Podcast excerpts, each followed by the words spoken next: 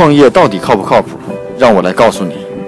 通过发现全球最新的创新商业模式和商业智慧，让你的创业少。大家好，我是创业不靠谱的 Michael。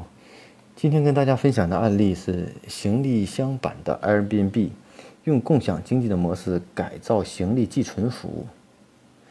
呃，那我们都这样的场景，在外出旅行的时候，如果航班跟酒店入住和退房时间不凑巧，或者行程中有旅游的这种安排，行李箱就成了我们比较烦恼的事情了。那在日本呢，其实不用担心。为了解决置物柜数量不足以及资讯不公开的问题，日本的一家公司，就是今天我们介绍这家公司，开启了一次全新的行李寄存服务。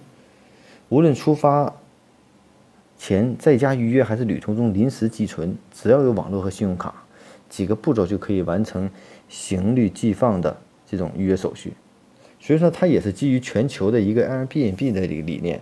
那日本东京呢，就推出了这家创业公司推出行李板箱版的这个分享平台，叫啊叫 Able Cloak，啊帮助你的行李找到临时寄存点。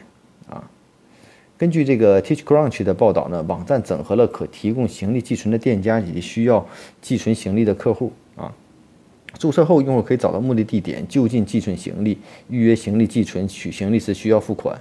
网站还可以显示可以预存的行李数量、店家营业的时间、离地铁的距离、具有插座和 WiFi 等等。这项服务就是整合了就是想寄放行李的人和有行李寄放空间店之间的两个呃两个平两两个资源啊。那目前零在一七年零二的时候，对应的区域呢只限于东京的这种涩谷周围，后来呢开始增加，到目前呢已经增加到这个呃。已经增加到了将近有多个城市啊，大约有一百八十多个，有三百多个这个投币柜的出现，还有一百八十多个，将近有全日本将近有上千个啊。那随着这种呃智能手机呢，可以方便的查询到这样的服务进行预约。所以呢，那我们也知道有投币式寄存柜，那投币式寄存柜呢，很多大的行李也放不进去，所以说地点有限。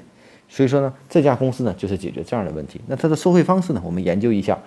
行李的价格呢，算法分为两种，包括手提包，还有这种后背包、提袋等。最大的可能都在四十五厘米以下小件行李，以每天按三百日元来计算。行李箱大的呢，按照每天按照六百元计算。当预约到了预约当日进入的时候呢，就会出现预约画面。啊，在存放行李时呢，该店铺会在现场对行李进行拍照存证，发给同行照片，保证双方合法权益。那费用呢？在 check out 之后呢，由信用卡扣除啊啊！如果出现问题呢，可能会通过保险来提供一些赔偿机制啊。所以呢，简单的一个服务呢，其实它整合了很多相关的一些互联网的技术啊，可以说是使用了物联网的空间存取行李这一个创新的服务。那目前呢，它这些哪些点可以寄存服务呢？比如说网吧、美甲沙龙、美容店、服饰店等等宾馆都可以。它就是有效的利用了空间剩余的东西。那唯一要解决的就是一个是行李不丢的问题、保险的问题、损坏的问题，以及预约服务的问题。所以整体来说，对于在一个旅游城市过程来说，这可能真的是一项不错的需求。那我们相信每一个人在出差的时候，我们都会面临同样的问题，特别是旅游出外出的时候，啊，我们希望把行李预存在很近的地方，但是带着行李去旅游去行走是很麻烦的一件事情，对吧？如果把行李能运在写字楼的楼下，我在周边进行商务谈判；如果把行李进行在景点附近，出来以后将行李取走。未尝不是件好的服务，而且我可以提前查询、提前预约，啊，所以呢，可以看到这种创新的模式呢，我我们不能评论它到底到底能做了多大，但是至少从全球的范围来说，这种需求点是存在的，当然了，这里很多朋友会提出来，行李的安全损坏各种问题怎么样？其实我们在做共享。这种房屋或者共享汽车服务的时候，是不是也存在同样的问题？但是由于有强劲的需求，这些问题不是不可解决的。而且随着人们的社会这种这种信誉的这种个人信誉的增强，比如说你可以跟利用芝麻信用，可利他其他信用，那我觉得那个可能想象空间就会很大了啊！每天五分钟的创业不靠谱的全球商业智慧分享，让你的创业靠谱起来。